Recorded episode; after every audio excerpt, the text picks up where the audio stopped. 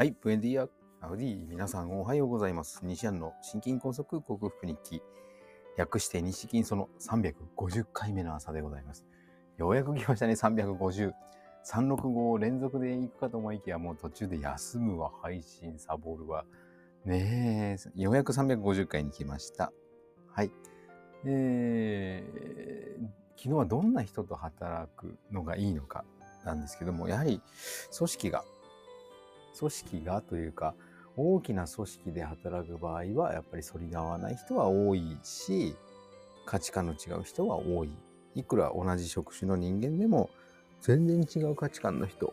そうですね。医療職が特殊だとは思いませんけど、やはり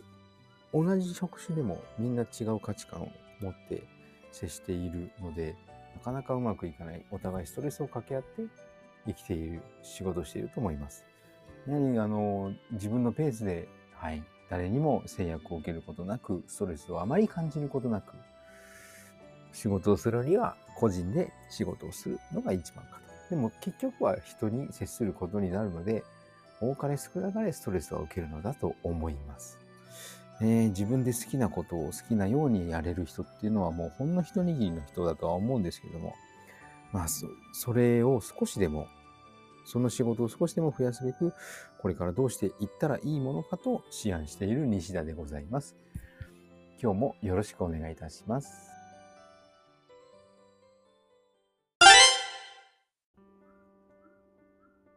はい、えー、改めましておはようございます。健康運動指導士、理学療法士、そして笑い療法士の西田隆です。今日のテーマは、えー、結局細胞の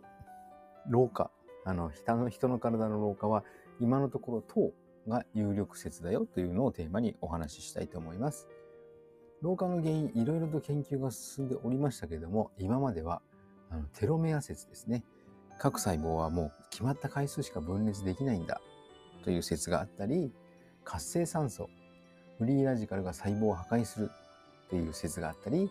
で消耗説ですね。毒素とかストレスがとか微生物が体の中に細菌とかが入ることによって損傷を起こし、それが蓄積して細胞が死んでいく、老化していくという諸説ありましたけども、今は、えー、10日ですね。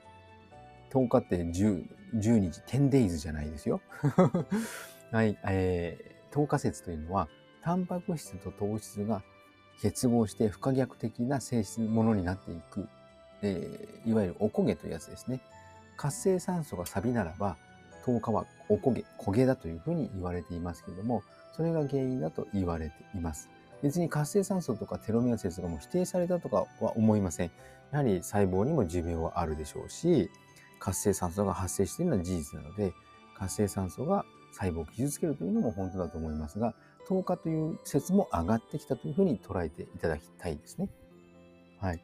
10日、結局のところ、あの、三大栄養素、炭水化物、タンパク質、脂質とありますけども、炭水化物は必須栄養素ではないのは、人間の肝臓がですね、必要な糖を、体にとって必要なエネルギーとなる糖を作り出すことができるからであって、タンパク質と脂質から作り出すことができるからであって、必須栄養素。で絶対にお口から取らないといけない栄養素ではないということなんですね。で、このタンパク質と糖が結合すると、終末糖化産物、 AGEs というのが出て、この AGEs というのが肌の張りをなくしたり、白髪になったり、血管に AGEs ができると血管の弾力性が低下するという、そういう動脈硬化の原因になったりするというふうに言われている、そういうふうに明らかになってきたということですね。はい。えー、日本人は平均してだいたい250、60ぐらいの炭水化物を、250グラムの炭水化物を摂取しているようなんですけども、なんとアメリカではその半分の、えー、推奨摂取量は130グラムなんですね。日本人も少し見直した方がいいかもしれません。あと、血圧を下げるための食事、ダッシュ食っていうのがあるんですね。ダッシュ DASH。ね、ダッシュと言われると鉄腕ダッシュをパッと思い浮かべてしまうのは私だけでしょうか？このダッシュ食っていうのがアメリカで提唱されたんですけども、ダッシュの頭文字は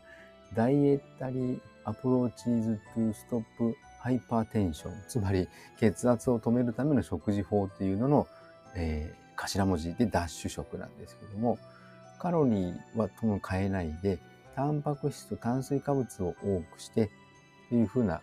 内容だったんですね。その当時はコレステロール悪玉説でしたので。でもそれで血圧下がる人がいなくて、逆に肥満と高血圧が増えたんですね。なので、ここ最近2004年以降は、えー、コレステロール悪玉説がなくなって、で、新ダッシュ食、タンパク質は変わらずに、炭水化物を減らし、そして脂質を増やすというダッシュ食に変えられたということです。うん、だってコレステロールはですね、えー、細胞膜、神経繊維膜、ホルモン、ビタミン D、胆汁などの原料なので、それがないといいわけがないですよね。はい。で、糖質を 130g 以下に減らし、えー、ナトリウムは過剰に取れ取ろうとせず、ナトリウム、つまり塩はほどほどに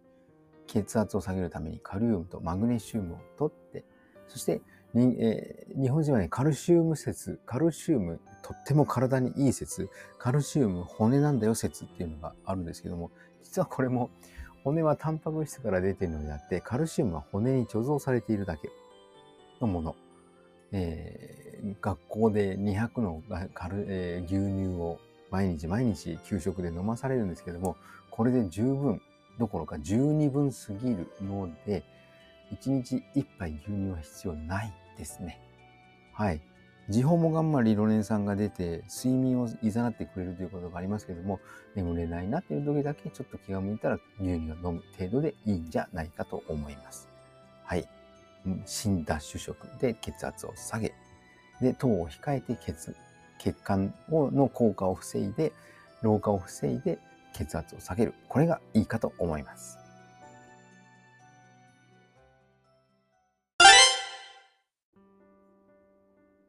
はい、お送りしてきました。西谷の心筋梗塞克服に気略して西筋は、